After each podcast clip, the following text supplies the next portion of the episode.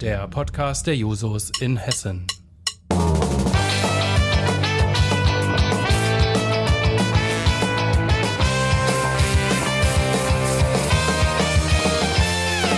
Wenn die Technik es erlaubt. Herzlich willkommen zu einer neuen Folge von Roton. Mein Name ist Sophie Frühwald, ich bin Landesvorsitzende der Jusos Hessen. Am 14.03. ist Kommunalwahl. In ganz Hessen treten viele hundert Jusos für ein kommunales Parlament an. Wir kandidieren, um Teil der Parlamente zu sein. Eine von ihnen ist Anne Marquardt, die in Darmstadt auf Platz zwei für die Stadtverordnetenversammlung kandidiert. Anne hat in Darmstadt Politik und Wirtschaftswissenschaften studiert, arbeitet als stellvertretende Geschäftsführerin der AWO Darmstadt und ist seit 2016 schon Teil der Stadtverordnetenversammlung. Ich habe Anne eingeladen, um mit mir heute über die Kommunalwahl und verschiedene Perspektiven auf Kommunalpolitik zu diskutieren. Liebe Anne, schön, dass du da bist. Hallo, liebe Sophie. Ja, ich freue mich schon total auf äh, unser Gespräch gleich und bin mal sehr gespannt, wie es weitergeht. Ich fange mal mit einer ganz klassischen Frage an. Wie ist es denn dazu gekommen, dass du Kommunalpolitik in Darmstadt machst?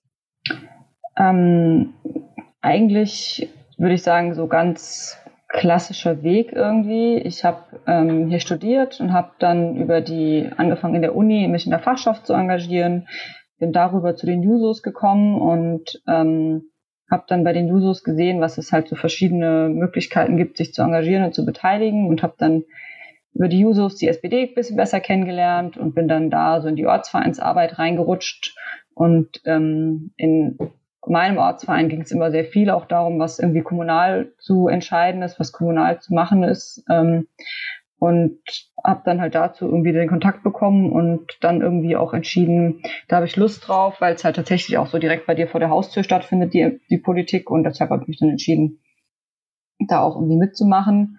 Und das ist so der, der Weg, wie ich selber dazu gekommen bin. Und dann ist es aber halt einfach so, dass ich das schon von, von klein auf irgendwie kenne, dass man sich politisch engagiert. Ähm, ich komme aus einem sehr traditionellen SPD-Haushalt. Mein Papa ist schon, seit ich denken kann, macht der Kommunalpolitik, also seitdem ich ganz klein bin. Und ähm, deshalb waren sowas wie Ortsbeiratswahlen und irgendwie Kommunalwahlkämpfe und dass man da irgendwelche Plakate aufhängen muss und so. Das kenne ich einfach schon von, von klein auf und äh, deshalb war es mir dann auch nicht fremd zu sagen, ich habe da selber Lust drauf und will da auch mitmachen total spannend, was du äh, für einen Weg da genommen hast. Was würdest du denn heute sagen? Du hast jetzt ungefähr fünf Jahre ähm, ein kommunales Mandat, hast da ja auch schon viele Erfahrungen gesammelt. Warum lohnt es sich aus deiner Perspektive, Kommunalpolitik zu machen? Du kandidierst ja dieses Jahr wieder, das heißt, in irgendeiner Form muss es sich ja auf jeden Fall gelohnt haben. Ähm, ja, ich glaube, es ist tatsächlich dieses, ähm, dass man so ganz unmittelbar auch davon betroffen ist, was, was entschieden wird. Also das ist ja auch das, was man gerade irgendwie so mitbekommt. Es wird kommunalpolitisch irgendwas bestimmt, wo, was sich, wo eine Straße gebaut wird, wo ein Kindergarten gebaut wird, wo eine Skateanlage aufgebaut werden soll oder so. Und dann in dem Moment quasi, wenn die Bauarbeiten losgehen, merken die Leute, oh, bei mir vor der Haustür passiert ja irgendwas. Und ähm, das ist das, was ich irgendwie, was ich so spannend finde, dass halt die ich auch sehen kann im besten Falle, worüber ich beschlossen habe. Und das ist halt äh, viel näher als beispielsweise Bundes- oder Landespolitik, wo man ja doch irgendwie auf einer anderen Ebene Entscheidungen trifft. Und ähm, also mir ist es einfach auch wichtig zu sehen, was hab, worüber habe ich denn eigentlich abgestimmt. Also dass dann vielleicht auch in zwei Jahren der Radweg da ist oder die Straße und nicht ähm, ich da über so ein allgemeines Gesetz irgendwie abstimme, von dem ich gar nicht mehr unbedingt konkret sehen kann, welche Auswirkungen das hat. Und das, das finde ich ist einfach das Spannende in der Kommunalpolitik. Und deshalb habe ich auch gesagt, ich habe Lust, auch weiterzumachen. Ich knüpfe mal direkt an die unmittelbaren Effekte und das, was man ganz praktisch vor Ort erreichen kann, an und frage dich danach, was du in den letzten fünf Jahren in eurer Fraktion gemacht hast, zu welchen Themen hast du gearbeitet, was waren da so deine Schwerpunkte? Ähm, also ich habe äh, bin sozialpolitische Sprecherin in meiner Fraktion. Wir sind jetzt auch nicht so eine, wir sind nicht so eine Riesenfraktion, wir sind nur zwölf Leute und ähm, habe mich da genau um die ganzen Themen Kinder- und Jugendpolitik, Familienpolitik, äh, Kinderbetreuung gekümmert. Dann fällt da auch rein das ganze, der ganze Bereich ähm, Flüchtlinge und ähm, habe mir da aber so ein bisschen den Schwerpunkt Kinder- und Jugendarbeit und Kinderbetreuung rausgesucht. Und das ist einfach auch so ein Thema, wo ich sage, das, das macht einfach auch Spaß. Das ist zum einen irgendwie nah an meiner eigenen Re Lebensrealität, dass ich mich auch ein bisschen damit beschäftige. Zum einen, was ich beruflich mache. Ich habe beruflich mit Kinderbetreuung zu tun und ähm, da mich einfach ähm, auch so reinzufuchsen, so wie wird so eine Kita gebaut, worauf muss man da achten, wie groß sind Gruppengrößen, ähm, wie wollen wir auch ErzieherInnen bezahlen, das ist ja ein ganz aktuelles Thema und das ist so tatsächlich auch das, womit ich mich jetzt in den letzten zwei Jahren im Prinzip ähm, sehr viel beschäftigt habe, so die Frage, was, was können wir eigentlich hier kommunal tun, um äh, dieses was wir immer so allgemein nennen, so wir müssen Arbeit wertschätzen. Ähm, wie kann man das kommunal runterbrechen? Also was haben wir hier vor Ort in der Kommune und in Darmstadt für eine Möglichkeit, um unseren ErzieherInnen zu sagen, euer Job ist wichtig und wir wollen das auch, ähm, auch aner an, ähm, ansprechen und ähm, en entsprechend ähm, bezahlen. Und äh, da haben wir halt jetzt irgendwie eine ganz coole Möglichkeit gefunden, dass man eben sagt, man kann die ErzieherInnen ähm, in eine andere Tarifstufe eingruppieren, das geht auch losgelöst von Tarifverhandlungen, wenn wir quasi sagen, die äh, Tätigkeit und die Arbeit, die ihr macht, ist besonders herausfordernd, gibt es eben im Tarifrecht die Möglichkeit, so eine, die Stellen höher zu gruppieren. Und das ist was, wofür ich tatsächlich in den letzten zwei Jahren viele Diskussionen geführt habe mit dem mit Personalrat, mit, mit Gewerkschaften ähm, und Bisher ist es leider noch nicht durchgekommen, weil die Stadt es immer abgelehnt hat. Aber äh, deshalb hoffe ich halt auch tatsächlich, dass es nach der Kommunalwahl sich hier in Darmstadt was ändert, weil das will mir auch so ein totales Herzen anliegen, dass wir das irgendwie hinkriegen. Das, was wir immer erzählen, von wegen, wir müssen Arbeit wertschätzen, dass wir das auch ganz konkret hier, hier umsetzen können. Das klingt total spannend und wahrscheinlich könnten wir schon allein damit eine ganze Podcast-Folge füllen. Ich würde trotzdem an der Stelle einmal weitermachen. Du hast jetzt über einen sehr positiven Fall und auch ein, ein positiv sich entwickelndes Thema berichtet. Ich würde dich gern auch nach den Herausforderungen fragen und was vielleicht schwierig war in den letzten Jahren. Also, was man einfach nicht unterschätzen darf, ist, und was ich tatsächlich auch am Anfang unterschätzt habe, ist der Zeitaufwand, der für so ein kommunales Mandat ähm, aufgebracht werden muss. Also wie viel Stunden in der Woche und im Monat dafür einfach auch gebunden werden. Also ich meine, Darmstadt ist jetzt keine kleine Stadt. Ähm, da wir haben jede Woche Fraktionssitzungen. Wir haben einmal im Monat die Stadtverordnetenversammlung und ähm, jedes Mitglied unserer Fraktion hat mindestens einen Ausschuss. Und die Stadtverordnetenversammlung fängt bei uns in der Regel um 16 Uhr an und geht bis ähm, 22 Uhr. Das ist, das sind einfach schon mal mehrere Stunden, die man da in so einem Raum sitzt und äh, sich Debatten anhört. Und das, glaube ich, darf man tatsächlich nicht unterschätzen. Also wenn man das dann auch macht und wenn man es auch ernsthaft machen möchte und nicht nur, ich setze mich dahin und ähm, lass mich ein bisschen berieseln, dann ist das schon einfach auch viel Arbeit und auch gerade die ganze Vorbereitung, die man da so reinstecken muss, um am Ende auch zu wissen, worüber diskutiert wird.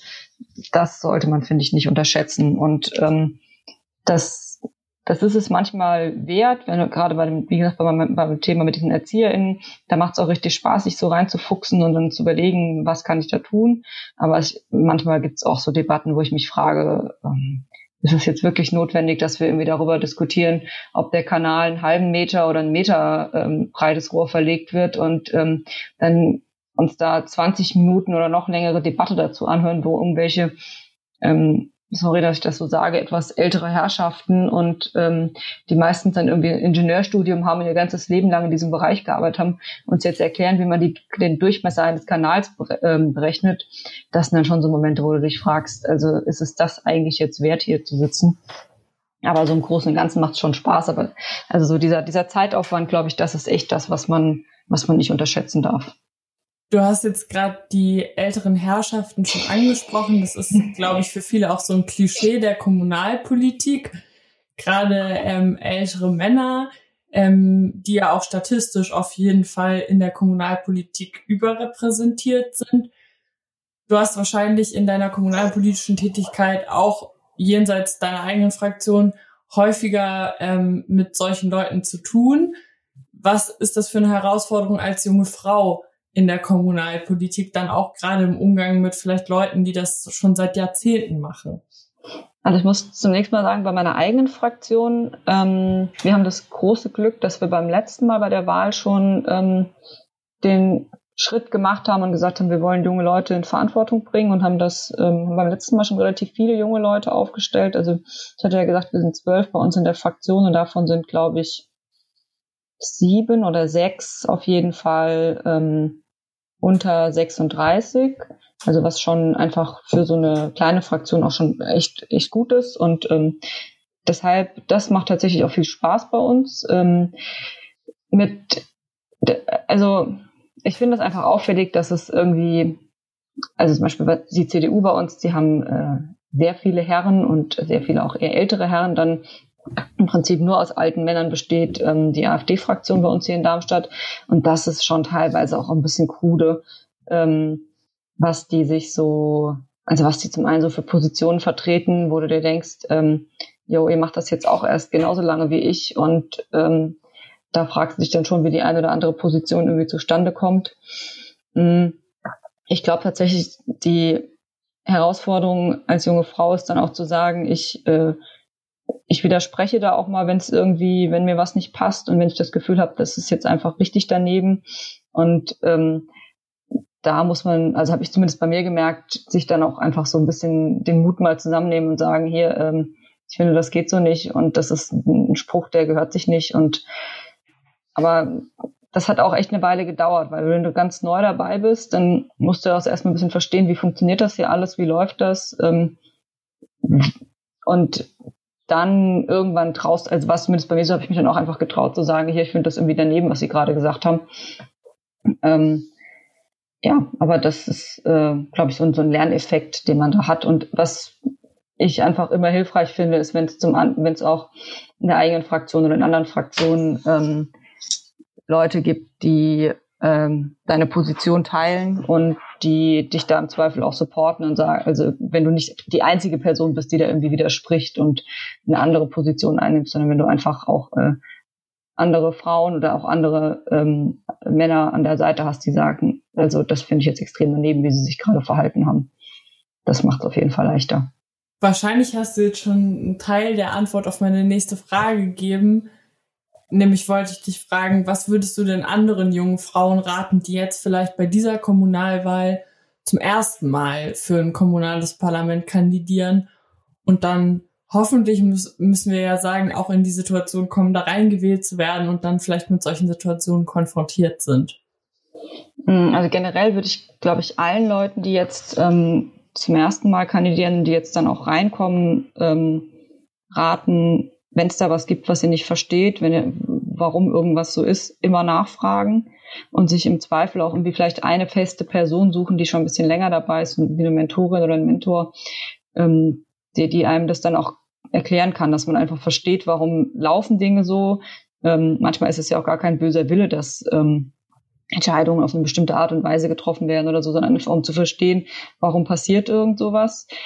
Und ähm, dann würde ich aber auch einfach gerade den, den jungen Frauen raten, lasst euch nicht beirren. Ihr habt in der Regel ein ganz gutes Gespür dafür, ähm, was, was richtig und was falsch ist und dann auch an der Position auch mal festzuhalten. Also ich meine, es wird sich auch nur was ändern in, in Fraktionen und in, in Stadtparlamenten, in Gemeindevertretungen, wenn ähm, junge Leute da auch ein bisschen anderen Wind reinbringen. Also das ändert auch schon was am Umgang miteinander. Also wenn in, in verschiedenen Parteien jetzt junge Leute kandidieren, die haben ja doch nochmal einen anderen Umgang oder wir haben ja nochmal einen anderen Umgang miteinander, als das vielleicht irgendwie die Kolleginnen und Kollegen haben, die schon seit vielen Jahren da sitzen und auch schon irgendwie viele Konflikte miteinander gefahren haben.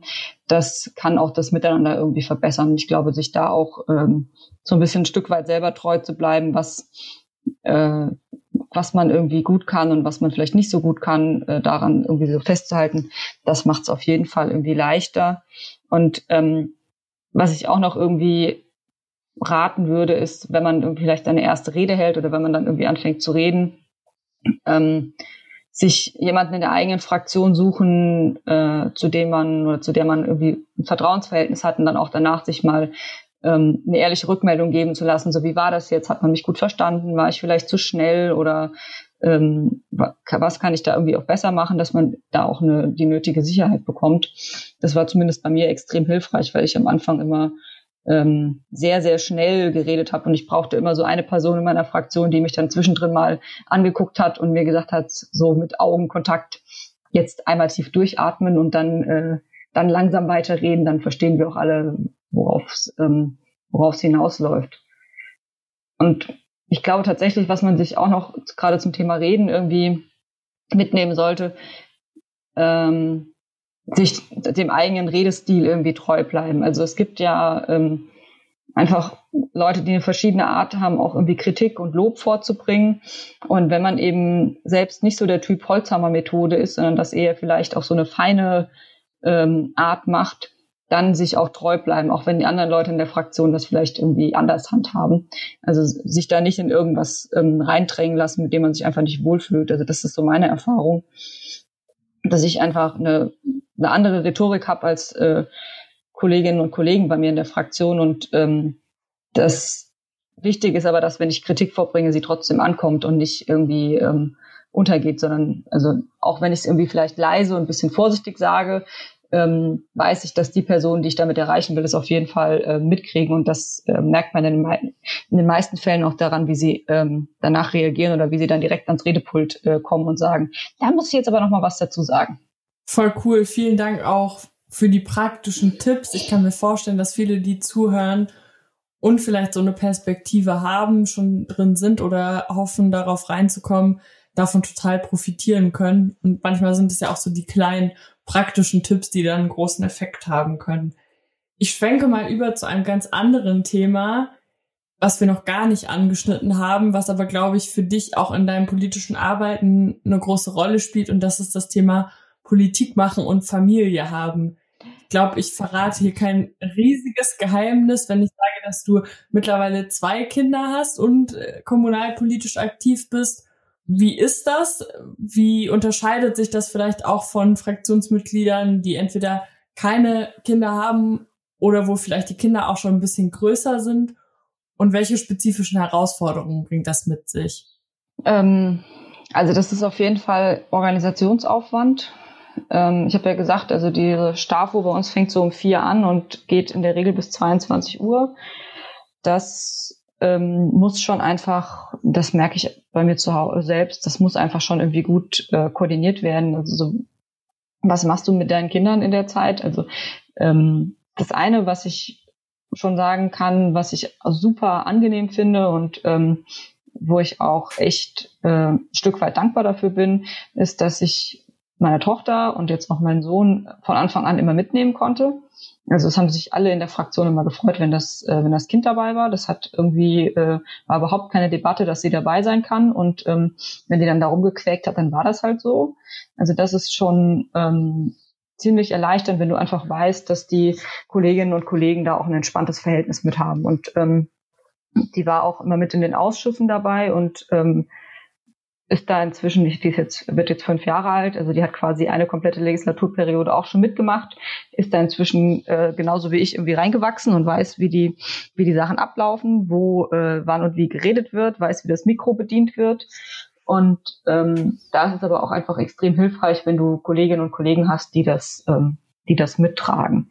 Und das andere ist aber tatsächlich, das funktioniert nur so, ähm, in dem Ausmaße, weil auch einfach ähm, mein Mann da das unterstützt und sagt, ähm, in den Zeiten, in denen du quasi Kommunalpolitik machst, kümmere ich mich um die Kinder. So ein bisschen das, was ja, wo man so sagen würde, klassischerweise ist es andersrum. Die, der Mann macht irgendwie Politik und äh, die Frau kümmert mhm. sich dann in der Zeit um die Kinder und bei uns ist es quasi genau umgekehrt. Und ähm, das äh, sehe ich schon, da bin ich auch sehr dankbar für, dass das halt so funktioniert, dass ich eine Familie habe, die da auch sagt, äh, wir unterstützen dich da und äh, nehmen dann die Kinder mal eins, zwei Stunden in der Zeit, weil ähm, ansonsten wäre das einfach nicht, äh, nicht äh, machbar. Und ähm, ja, genau, also es ist, wie gesagt, es ist immer ein großer Koordinationsaufwand und äh, ja, halt viele, weil du gefragt hast, was so der Unterschied ist zu denen, wo die Kinder schon größer sind oder ähm, die noch keine Kinder haben. Naja, also die Zeit, in der ich halt dann meine Magistratsvorlagen lese und in der mich vorbereite, die ist halt irgendwie nicht wie bei anderen weiß ich nicht, nach Feierabend von 17 bis 20 Uhr, sondern die ist bei mir dann halt eher so von 21.30 Uhr bis, bis ich ins Bett gehe, weil einfach der Tagesablauf ein ganz anderer ist. Also ich habe halt nicht die, die Flexibilität, die vielleicht äh, andere Kolleginnen und Kollegen haben und das, äh, das ist aber halt einfach so und ähm, das ist ja das äh, Schöne, wenn man ein Kind bekommt. Das ist ja nicht was, was irgendwie so von heute auf morgen irgendwie äh, da ist, sondern das äh, sieht man ja vorher und da kann man sich irgendwie, können sich alle drauf einstellen und dann verändert sich halt der Tagesablauf und dann äh, ist es aber halt auch, finde ich, ein Stück weit, ähm, muss man da auch sagen, okay, ich kann jetzt das und das leisten und das geht nicht und ähm, ich bitte alle anderen, das zu respektieren, dass äh, wenn du Kind und Familie hast, dass du halt vielleicht nicht so flexibel bist, wie es alle anderen sind. Und ähm, wer damit ein Problem hat, äh, kann das gerne haben. Aber ich finde halt auch, wenn wir irgendwie wollen, dass ähm, auch Frauen in der Zeit, in der sie Kinder und Familie haben, sich äh, engagieren können, dann müssen das die Kolleginnen und Kollegen auch akzeptieren, weil ansonsten wird sich halt auch in der Zusammensetzung unserer Fraktion nichts ändern. Dann ist es halt so wie bisher auch, dass vielleicht äh, junge Frauen sich, sagen wir mal, bis 28, 30 engagieren und dann sagen, und oh, jetzt mache ich erstmal eine Kinderpause und dann fangen sie mit 50 wieder an. Und das ähm, sollte nicht unser Anspruch sein. Das ist auch nicht mein Anspruch. Und deshalb, äh, genau, also auch so der Tipp an diejenigen, die jetzt auch an die, an die Papas, die da sind, ähm, da ruhig auch äh, mutig sein und sagen, ähm, nee, das geht halt so nicht. Und äh, wir müssen einen anderen Ablauf mit für unser Miteinander finden, für unsere Fraktionsarbeit, weil sonst äh, kann ich hier halt nicht mitmachen. Und ähm, ja, genau. Deshalb, das würde ich schon sagen, da, da müssen auch äh, dann, wenn andere wollen, dass Menschen in dieser Lebenssituation, also junge Eltern, Kommunalpolitik machen, dann muss sich auch an der Kommunalpolitik was ändern. Ich versuche mal an der Stelle den Übergang zu schaffen zwischen der Kommunalpolitik und der Parteiarbeit. Du hast es eben schon so ein bisschen angeschnitten mit auch der Arbeit in der Fraktion. Du bist ja auch stellvertretende Parteivorsitzende in Darmstadt, wenn ich es richtig im Kopf habe, mhm. und im Bezirksvorstand der SPD in Hessen Süd. Das heißt, du bist auch in so parteipolitischen Strukturen in der SPD gut verwurzelt und unterwegs.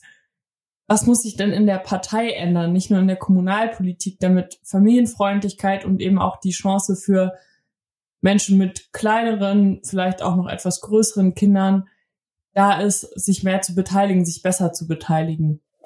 Also da war tatsächlich, muss ich sagen, dieses letzte Jahr, ähm, so seit dem ersten Lockdown, für mich eine, tatsächlich, was das angeht, eine, eine mega Erleichterung, weil plötzlich irgendwie da, wo es vorher nie möglich war, ähm, Telefonkonferenzen und Videositzungen zu machen, das ging plötzlich von heute auf morgen. Äh, sehr erstaunlich, ähm, dass es dann wochenlang vorher, monatelang nicht geht.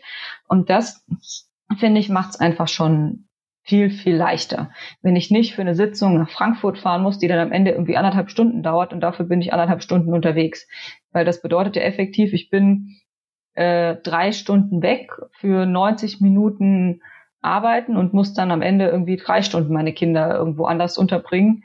Und äh, so sind's halt dann, bin ich zu Hause und ähm, kann dann halt auch parallel währenddessen äh, mal schauen, was ist denn los, was machen die denn hier und ich muss nicht irgendwie Kind und Kegel einpacken und irgendwo hinfahren. Und ich glaube, das ist schon äh, eine große Verbesserung. Da hoffe ich auch tatsächlich, dass da ähm, ein bisschen was von erhalten bleibt, dass wir nicht mehr sagen, wir fahren für jede Sitzung äh, nach Frankfurt oder nach Kassel oder wie auch immer in unsere Parteihäuser, um uns zu treffen, was auch wichtig ist und was auch mal sein muss. Aber ich glaube tatsächlich die Tatsache, dass wir Videokonferenzen machen können, ähm, macht es gerade für junge Eltern schon, schon wesentlich leichter. Und ähm, ja, und ich glaube auch das letzte Jahr hat gezeigt, also ich glaube, dass äh, in jeder Videokonferenz äh, schon mal irgendwie Kinder rumgesprungen sind. Das gehört halt nun mal dazu. Die, äh, die, die wohnen halt bei uns auch und ähm, das, das ist einfach so. Und ich glaube, da kann die SPD auf jeden Fall äh, gut, gut mit umgehen und äh, macht es sich auch leichter, wenn sie eben die Möglichkeit schafft, das, ähm, das auch beizubehalten, dass, äh, dass wir Sitzungen, die nicht in Präsenz notwendig sind, einfach auf Video- und Telefonkonferenzen umsteigen. Ich glaube, das ist tatsächlich sowas, wo ich sagen würde, das erleichtert irgendwie vielen Eltern das Leben. Ich habe auch ganz viele Bilder im Kopf von Videokonferenzen, wo kleinere und größere Kinder, ähm, Ehemänner, Haustiere irgendwie im Bild zu sehen waren. Also man hat auf jeden Fall im letzten Jahr auch ganz gut so die Verhältnisse, in denen andere Leute, mit denen man politisch arbeitet, leben, kennengelernt, was ich total spannend fand. Und du hast jetzt, ohne dass ich irgendwas dazu gesagt habe, ganz galant den Übergang zu einem Thema noch geschafft, was ich ansprechen wollte, weil ich es total angenehm finde, dass wir jetzt erstmal ganz lange über Kommunalpolitik geredet haben, ohne über Corona zu reden. Das ist ja ein Thema, was in vielen der letzten Podcasts sehr präsent war und was auch, glaube ich, im Moment einfach in unserer alltäglichen Arbeit, in unserem alltäglichen Leben und auch im Austausch super präsent ist. Deswegen ist es auch ganz schön, wenn es nicht immer im Fokus steht. Aber natürlich möchte ich diesen Podcast auch nicht verstreichen lassen, ohne danach zu fragen, was jetzt eigentlich Corona für Kommunalpolitik und für dein kommunalpolitisches Arbeiten bedeutet. Du hast jetzt was zu Videokonferenzen gesagt, aber ich kann mir vorstellen, dass das auch noch an ganz vielen anderen Punkten einfach Veränderungen mit sich gebracht hat. Also ich glaube, es ging uns allen so. Wir mussten erstmal irgendwie mit dieser neuen Situation ähm, klarkommen. Also am Anfang war es bei uns so, es wurden ganz viele Ausschüsse einfach erstmal abgesagt und auch die Stadtverordnetenversammlung. Und dann war die Frage, okay, wie, wie können wir jetzt auch ähm, demokratische Mitbestimmung, Entscheidungsfindung in Zeiten von Corona, Abstandsgeboten und so weiter umsetzen. Und dann ähm, war schon auch die Herausforderung, als Oppositionspartei zu sagen, wir wollen auch weiter irgendwie stattfinden in diesem Prozess. Also nicht nur das umsetzen, was der Magistrat irgendwie da sich ausdenkt, sondern halt auch, ähm, wie kann man da, da dann auch Einfluss drauf nehmen. Und am Anfang war es dann oft so, ähm, ja, jetzt geht es erstmal darum, quasi die Krise abzuwenden und die Krise zu bewältigen. Wir müssen uns da solidarisch zeigen.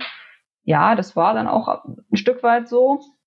Aber irgendwann habe ich dann auch gemerkt, es gibt dann auch einfach in so einer Krise schon auch unterschiedliche Haltungen zu Dingen. Also bei uns war eine ganz, ganz große Diskussion dann in den Sommermonaten, so wie kann man jetzt auch ähm, junge Menschen wieder in den Fokus nehmen, dass man denen die Möglichkeit gibt, sich trotzdem zu treffen und vielleicht trotzdem jetzt, weiß ich nicht, keine riesigen Partys zu feiern, aber draußen in Parks, auf Plätzen irgendwie zusammenzukommen und zumindest so ein Stück weit Sommerleben stattfinden zu lassen und gleichzeitig dafür zu sorgen, dass halt ähm, das Infektionsgeschehen trotzdem äh, eingedämmt wird. Und da gab ich schon gemerkt, dass es da einfach auch unterschiedliche Positionen in verschiedenen Parteien gibt. Ähm, generell finde ich das, äh, was ich jetzt einfach auch gemerkt habe in der Kommunalpolitik, in Corona-Zeiten, also unsere letzten Stadtverordnetenversammlungen haben immer in reduzierter Anzahl stattgefunden. Normalerweise sind wir 71, jetzt waren wir 40. Und es war auch nur noch der hauptamtliche Magistrat da. Also es fand, war viel weniger Öffentlichkeit da. Und ähm, das ist dann schon auch ähm, irgendwie ein Stück weit fand ich beeindruckend, wenn du in so einem großen Saal vom Kongresszentrum sitzt mit 40 Leuten und äh, darüber diskutierst, wie soll es in dieser Stadt irgendwie weitergehen in so einer in so einer Zeit, in der halt wie einfach alles anders ist, als man sonst so kennt. Und das fand ich aber auch ganz irgendwie beruhigend zu wissen, okay, ähm, es ist gerade alles irgendwie anders und alles auf den Kopf gestellt, aber äh, so Dinge wie demokratische Grundstrukturen und demokratische Entscheidungen, die finden weiter statt. Das gibt einem so, finde ich, so ein bisschen irgendwie Sicherheit und Vertrauen, dass äh, so, so nervig das alles ist, dass manche Sachen einfach noch irgendwie gut funktionieren. Und aber auch da, ich hatte ja vorhin gesagt, es geht ja nochmal darum, Dinge anzusprechen, die einen irgendwie stören. Ähm, dann war es eben so, dass äh, wir hatten dann in der in der letzten auf jeden Fall und in der vorletzten Stadtverordnetenversammlung, glaube ich, auch schon, ähm, die Vorgabe, wir müssen im Saal Maske tragen und sollen die auch die ganze Zeit auflassen und auch am Redepult. Und dann, ähm, weiß ich nicht, äh, läuft da irgendwie so ein AfD-Typ durch den Raum, hat seine Maske irgendwo am Kinn hängen. Und dann denke ich mir auch so, also ja, vielen Dank für die Rücksichtnahme, du Vollidiot. Ähm, und dann geht's halt auch darum, sowas anzusprechen, zu sagen, so Entschuldigung, ähm, wir sind alle hier und ähm, versuchen irgendwie Rücksicht aufeinander zu nehmen und tragen diese Maske. Also machen Sie das gefälligst auch mal. Oder dann, äh, weiß ich nicht, geht der Kämmerer ans Redepult und nimmt dann auch die Maske ab und erklärt, ja, das ist so anstrengend, mit Maske zu reden. Dann denke ich mir auch so ein bisschen, naja, also äh, da haben wir uns doch inzwischen irgendwie wirklich alle dran gewöhnt. Und ähm, es hat auch jeder Verständnis dafür, wenn man irgendwie dann sich die Redezeit in dem Moment irgendwie nicht einhält, weil man mal zwischendrin kurz Luft holen muss. Aber das sind dann so Dinge, wo ich dann schon auch gemerkt habe, da, da geht es dann auch schon mal um so, um so Kleinigkeiten, sowas zu sagen, so wie, können Sie bitte Ihre Maske auflassen? Ich mache das ja auch, damit ich Rücksicht, weil ich Rücksicht auf Sie nehme. Also das fand ich schon, hat auch so das, ähm, das Miteinander in der Kommunalpolitik ein bisschen verändert. Das kann ich mir total gut vorstellen. Das sind, glaube ich, auch Berichte, die jetzt nicht exklusiv auf Darmstadt zutreffen, sondern die ich von ganz vielen gehört habe, die in dieser Zeit Kommunalpolitik machen und die ja sogar in den äh, in den Landesparlamenten und im mhm. Bundestag war das ja auch ein großes Thema, gerade was Abgeordnete der AfD und ihre Nicht-Rücksichtnahme auf die anderen angeht. Ich glaube, da sind wir auch leider, muss man sagen, noch nicht ganz am Ende mit diesem Thema. Wir neigen uns aber schon Richtung Ende des, der Podcast-Folge und ich würde dir gerne noch die Frage stellen. Ich habe es ja am Anfang gesagt, du kandidierst als Spitzenkandidatin der Darmstädter SPD auf Platz zwei wieder für die Stadtverordnetenversammlung. Und ihr habt auch in Darmstadt, so wie ich es wahrgenommen habe, ein sehr junges und frisches Team aufgestellt für die Kommunalwahl und habt auch, wenn ich so auf Social Media mich umgeschaut habe, schon fleißig angefangen, Wahlkampf zu machen. Wie ist denn jetzt eure Planung für die nächsten, ich habe es gerade mal überschlagen, ich glaube ungefähr sieben Wochen bis zur Kommunalwahl. Wie wollt ihr in Darmstadt die Menschen ansprechen, mit ihnen ins Gespräch kommen und auch dafür werben, SPD zu wählen? Also wir machen es erstmal äh, das, was immer geht. Äh, wir werden nächste Woche mal anfangen, ein paar Plakate aufzuhängen. Da, äh, das ist für mich immer so ein Zeichen, dass jetzt tatsächlich Wahlkampf auch irgendwie losgeht. Und das ist, wie ich gerade auch mit äh, mit dem Stadtparlament gesagt habe, das ist dann so ein, so ein beruhigendes Zeichen. Es gibt Dinge, die funktionieren. Auch die SPD hängt mal ein paar Plakate auf, dann weiß ich, okay, es ist auf jeden Fall, ähm, Wahlkampf findet statt und es ist nichts, äh, was dieses Jahr wegen Corona ausfällt. Ähm, ja, wir haben uns tatsächlich ganz lange Gedanken gemacht, wie können wir Leute erreichen. Das ist äh, Hausbesuche in der aktuellen Zeit finde ich mega schwierig, ähm, möchte ich auch nicht machen. Wir ähm, erarbeiten gerade Konzepte, wie wir ähm, relativ kontaktlose, aber trotzdem kommunikationsstarke Infostände machen können. Wir werden, wir haben äh, einen Instagram-Account ähm, gestartet, der nennt sich People of Darmstadt, wo wir auf andere Art und Weise versuchen, unsere KandidatInnen zu präsentieren. Da geht es ein bisschen mehr so in Richtung, welche Geschichte steckt eigentlich hinter der Person und werden das ähm, jetzt auch in den nächsten Wochen noch ähm, sehr hervortun.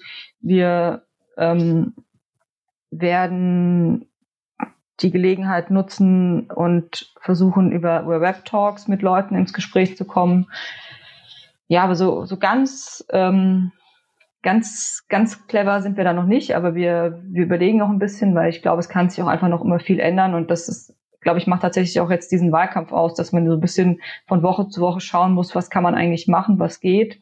Ähm, man keiner weiß, wie es sich in den nächsten vier Wochen entwickeln wird, können wir vielleicht Anfang März doch nochmal irgendwie normale, normale Infostände oder so machen ja, ansonsten ähm, werden wir ganz viel versuchen, dass äh, unsere Kandidatinnen ihre persönlichen Kontakte ähm, ins Spiel bringen. Wir wollen sowas wie Nachbarschaftsbriefe nochmal ausprobieren, einfach weil wir glauben, dass das jetzt auch das ist, ähm, wo Leute vielleicht auch gerade einfach Lust drauf haben, ähm, jetzt nicht direkt vis-à-vis -vis mit Leuten ins Gespräch zu kommen, aber mitzubekommen, dass die Nachbarin oder der Nachbar für das Stadtparlament kandidiert. Ähm, so ein bisschen dieses, was passiert eigentlich äh, so um mich herum und es sind sowieso alle Leute zu Hause, dann haben sie auch ein bisschen Zeit, vielleicht äh, den einen oder anderen Brief oder die eine oder andere Zeitung mal zu lesen. Das ist so unsere Hoffnung. Genau, und äh, aber du hast gesagt, wir haben ein relativ junges Team. Ähm, das äh, schockiert mich immer so ein bisschen, wenn wir uns die ersten fünf unserer Liste angucken, bin ich äh, die Älteste.